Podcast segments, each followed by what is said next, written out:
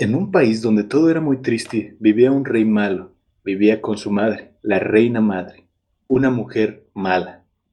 Todo esto es mío, ¿verdad, mamá? Sí, es tu reino, hijo mío. Hasta el horizonte es tuyo. Los dos tenían un corazón seco, no amaban la vida. Así, la vida en el reino era muy triste y sin esperanza. En el reino vivía un chico bastante común. No era muy listo, pero era muy amable. Un día mientras caminaba en el bosque escuchó una voz que venía de un par de arbustos. No me mates, no me mates. Sin suerte se asomó y miró una tórtola herida, con plumas manchadas de sangre. Saltaba sobre una pata lamentándose. No me mates, no me mates.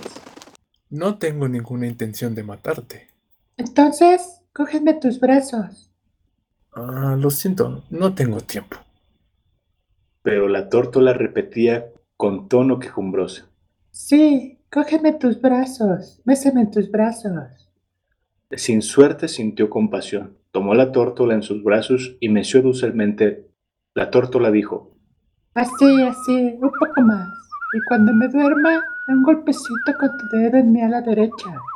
Sin suerte continuó acariciándola. Un minuto después, la tórtola cerró los ojos y comenzó a picotear hacia adelante.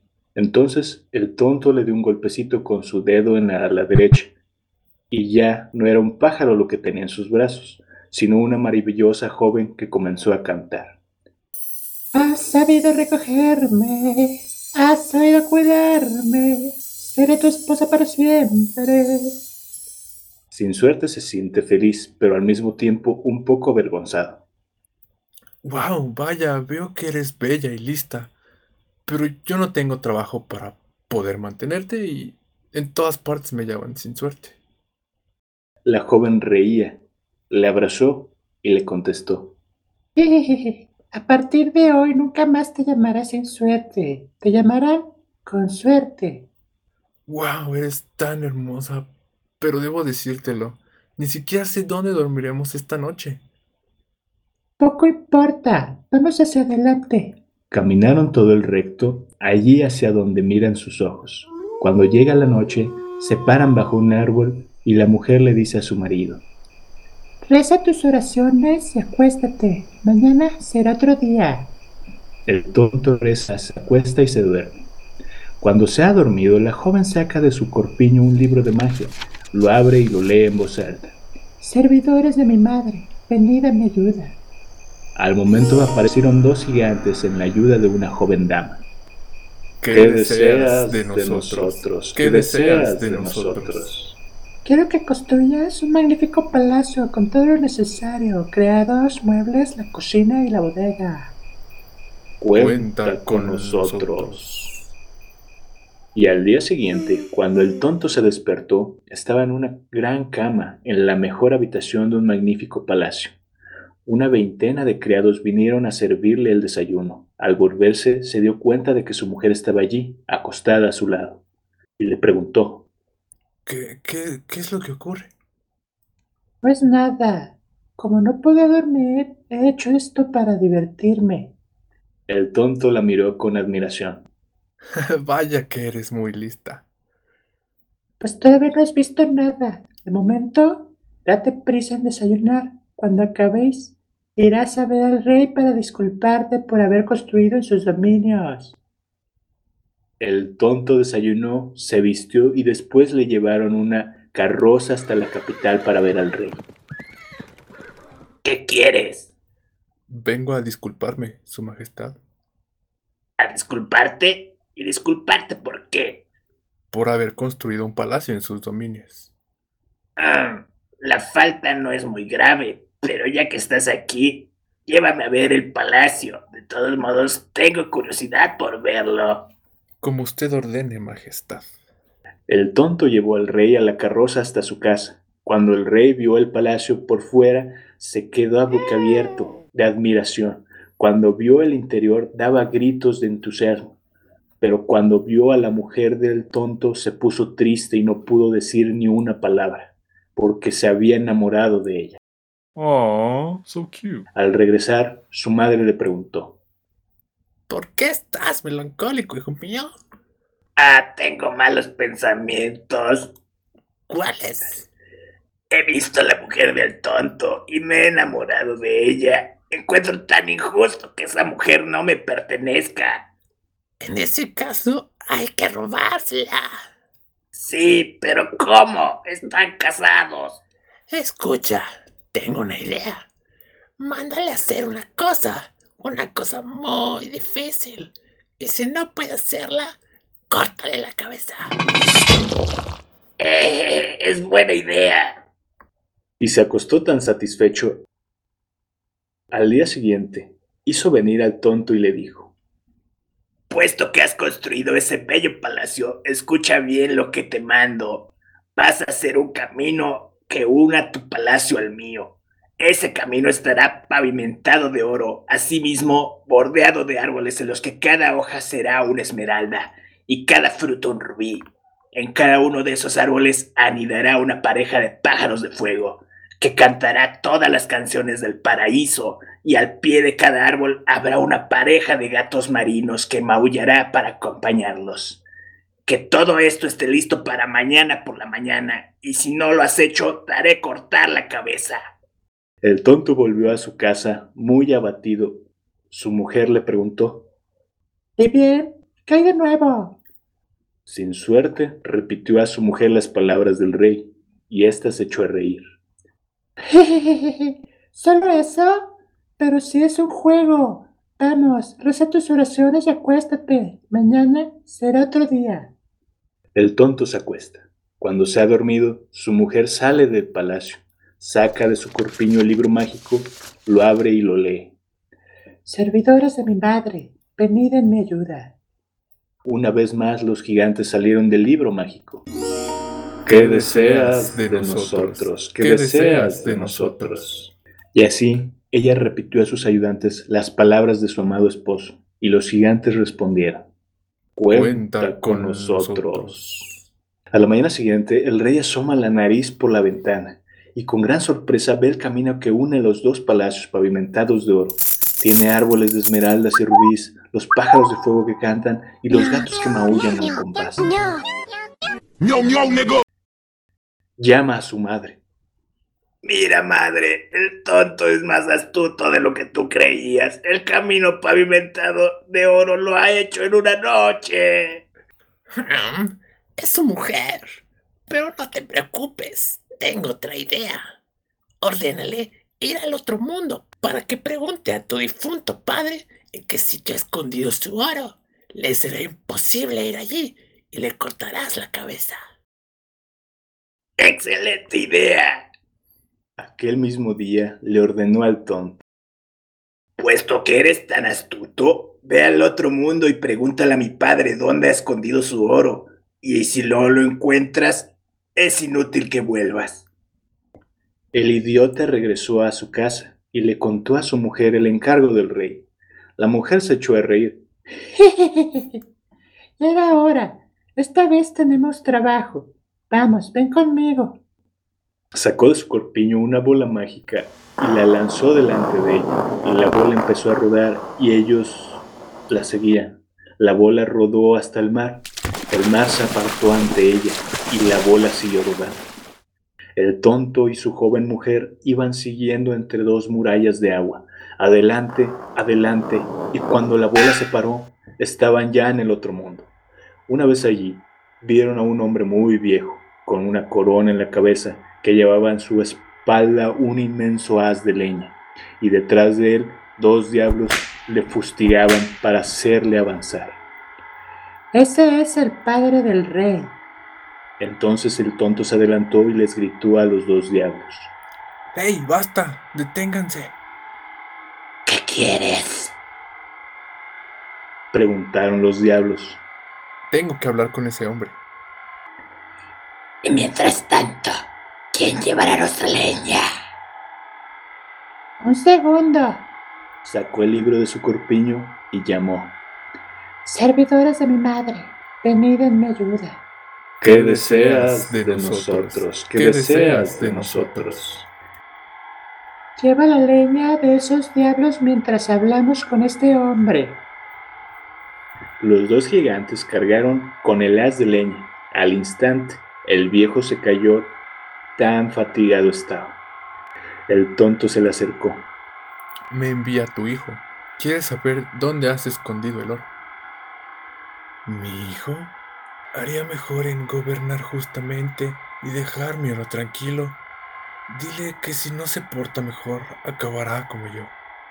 Entendido, se lo diré, pero no es lo que me pide. ¿Qué hay del oro? El viejo rey lanzó un profundo suspiro. Después desató una llavecita que colgaba en su cuello. Vamos, veo que a vosotros los vivos es inútil moralizaros. Bien, di a mi hijo que baje a la bodega del palacio.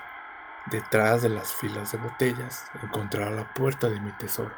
Se abre con esta llave. Y le dio la llave al tonto. Este se lo agradeció y emprendió el camino de vuelta con su mujer, mientras los diablos hacían andar al viejo a la fuerza del látigo. Al día siguiente, el tonto se presentó en el palacio y el rey le preguntó: ¿Todavía no te has ido? Me he ido, Su Majestad, y he vuelto. He visto al padre de vuestra Majestad. ¿Le has visto? ¿Y dónde? En el otro mundo, claro. ¿Y qué hace allí? Transporta leña para los diablos y los diablos le pegan para hacerle avanzar. El rey hizo una mueca. Esas cosas no son agradables de oír, sobre todo, como en este caso, en presencia de toda la corte. Bajó la voz y confesó al tonto. ¿Te ríes de mí? Oh, no, no, Majestad, para nada. Está bien. ¿Y qué ha dicho? Ah, pues ha dicho que gobernéis con justicia y dejéis tranquilo su oro, si no queréis acabar como él. ¿Mientes? No, le juro que no miento, Majestad. Entonces, ¿el escondite no ha dicho nada a propósito del escondite? Sí, Majestad. Bajará a la bodega y detrás de las filas de botellas encontraréis una puertecita que se abre con justo esta llave. El rey le arrancó la llave de las manos y salió diciendo, Voy a verlo ahora mismo, y si no es verdad, te hago cortar la cabeza. Bajó a la bodega, apartó las botellas y en efecto encontró una puertecita. La abrió, era la puerta del tesoro. Esa misma tarde le dijo a su madre, el tonto todavía es más astuto de lo que creemos. Me ha traído la llave del tesoro. Vamos, es su mujer la astuta, no él. Pero estate tranquilo, tengo todavía una idea. Ordénale que vaya a no sé dónde a buscar a no sé quién para pedirle no sé qué. Esta vez no volverá y tú podrás quitarle a su mujer. ¡Qué idea tan maravillosa! Al día siguiente, él le ordenó al tonto. Vete a no sé dónde a buscar a no sé quién y pídele no sé qué. Si tienes la desgracia de volver sin traérmelo, te hago cortar la cabeza. Y en el momento en el que el tonto iba a salir, añadió. Ah, se me olvidaba. Dejarás a tu mujer aquí. Le prohíbo que te acompañe. Por tercera vez, el tonto volvió a su casa y repitió a su mujer las palabras del rey. Esta vez la mujer quedó pensativa. Eso es verdaderamente difícil y tienes que ir solo. Pensó durante largo tiempo. Después dio a su marido una toalla bordada, diciéndole Escuchadme bien. Vas a salir de aquí y andar a la línea recta hacia adelante hasta el fin de la tierra. En todos los sitios donde te pares, pide tomar un baño y no te seques jamás con otra cosa que con la toalla que he bordado yo misma. Sin suerte partió y siguió andando derecho hacia adelante, allí donde miran los ojos. Durante días, semanas, meses atravesó un mar, después tierras, otro mar y más tierras y otros mares, tan deprisa y tan bien que un día se encontró con el fin del mundo Enfrente de él no había más que un río de fuego, y muy cerca de este río una casita. Entró a la casita y encontró en medio de la habitación, sentada en un gran sillón, una vieja bruja que murmuraba. Aquí abuela Cristiano. Perdóneme, abuela, pero busco un país que se llama no sé dónde. De hoy en adelante ya no tendrás nada que buscar, porque te voy a comer. Mm, Vaya, como quiera, pero déjeme tomar un baño. Naturalmente, eso evitaría tener que lavarte yo misma. Le calentó el agua, el tonto se bañó y cuando terminó ella le tendió una toalla. Toma, sécate. No, no, no, no, yo tengo mi propia toalla. Sacó su toalla bordada. Al verla, la vieja cambió de expresión y le preguntó. ¿Dónde has sacado esa toalla? No la he sacado de ningún sitio, la ha bordado mi mujer. ¿Tu mujer? Pero entonces, ¿te has casado con mi hija? Y yo bordamos de esa manera. Ven a mis brazos, yerno. Y la vieja se echó al cuello del tonto y después le preguntó. ¿Y qué vienes a hacer aquí? El tonto le contó su historia, la sobre la tórtola y las órdenes del rey. Dígame, suegra, ¿conoce entonces usted un sitio que se llama no sé dónde? No, no lo conozco. Pero espera, voy a informarme. Salió de su casa, se puso frente al bosque y gritó con todas sus fuerzas. Rana mía, venid aquí. Rana. Rana. Al poco tiempo se podía oír una voz apresurada que se acercaba. ¿Qué? ¿Qué? ¿Qué? ¿Por qué has tardado tanto? Ah, estaba en un lugar que se llama no sé dónde. Eso está bien. ¿Quieres llevar a mi yerno, este que ves aquí? A tus órdenes, que suba a mi espalda. Y al decir estas palabras, la rana se infló y se infló. Se hizo enseguida tan grande como un hombre. El tonto montó a caballo sobre ella y tuvo tiempo justo de gritarle a la vieja. Gracias, suegra mía. Y upa, la rana saltó por encima del río de fuego y al otro lado le dijo a su caballero. Ahora puedes bajarte. Estás en no sé dónde. Para volver, no te preocupes. Cuando hayas encontrado lo que buscas, ya no tendrás necesidad de mí. Y upa, saltó y desapareció. Y he ahí al tonto solo, en medio de las rocas desiertas. Anduvo durante un tiempo. Después encontró una gran mansión. Entró a ella y la recorrió toda entera. Nadie, cuando iba a salir, oyó un ruido de pasos en la entrada.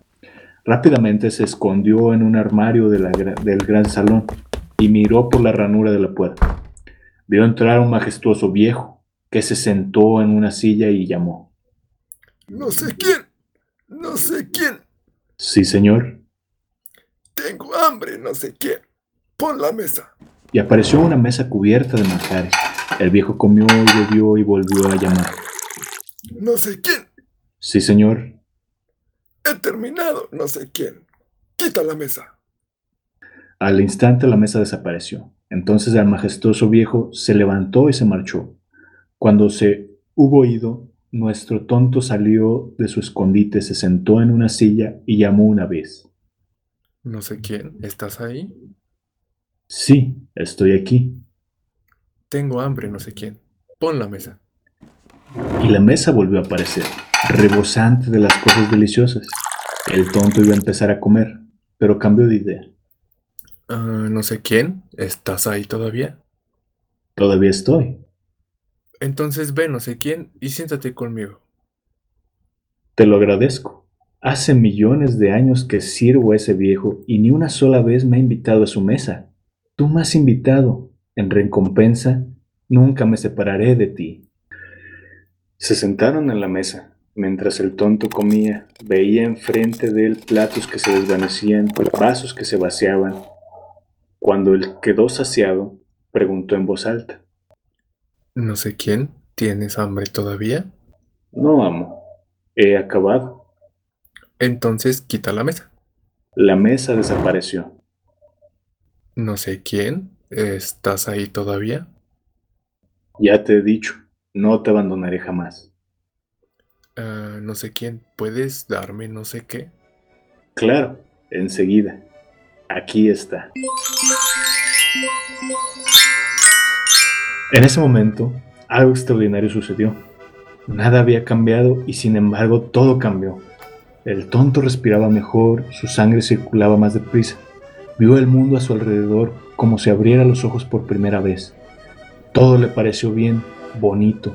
Comprendía todo, amaba todo, se sentía fuerte, libre, feliz y con una gran alegría loca. Se echó a reír.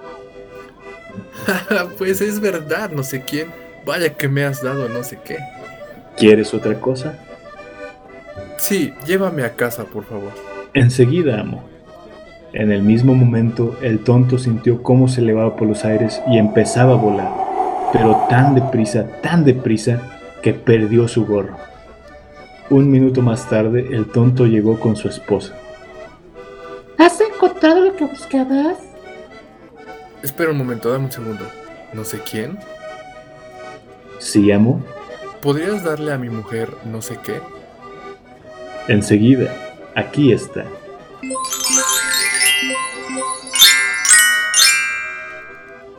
Pues sí que es verdad, me has dado no sé qué. Ahora vayamos rápidamente al ver al rey. Subieron en sus carrozas y fueron por un camino pavimentado de oro. A ambos lados los árboles tintineaban, los pájaros cantaban y los gatos maullaban. Llegaron al palacio real y entraron en la sala del trono. Otra vez tú, ¿qué haces aquí? Pues he ido a no sé dónde y allí he encontrado a no sé quién y me ha dado no sé qué. ¿Quieres un poco? Pues claro, tengo curiosidad por saber. No sé quién, ¿le pudieras dar al rey no sé qué? Enseguida, amo. Pues es verdad, me has dado no sé qué. Madre, madre, escucha, madre. El tonto ha vuelto, me ha dado no sé qué. ¿Quieres tu parte? Claro que no. ¿Qué tontería es esa? Vamos, no sé quién, dáselo de todas maneras, aunque no quiera. No puedo. Sin su consentimiento me es imposible dárselo, señor. Ahora, querido tonto, conserva a tu mujer y quédate a mi lado. Como no tengo hijos, he decidido que serás mi sucesor. Y así, hoy todo el mundo es feliz en el reino.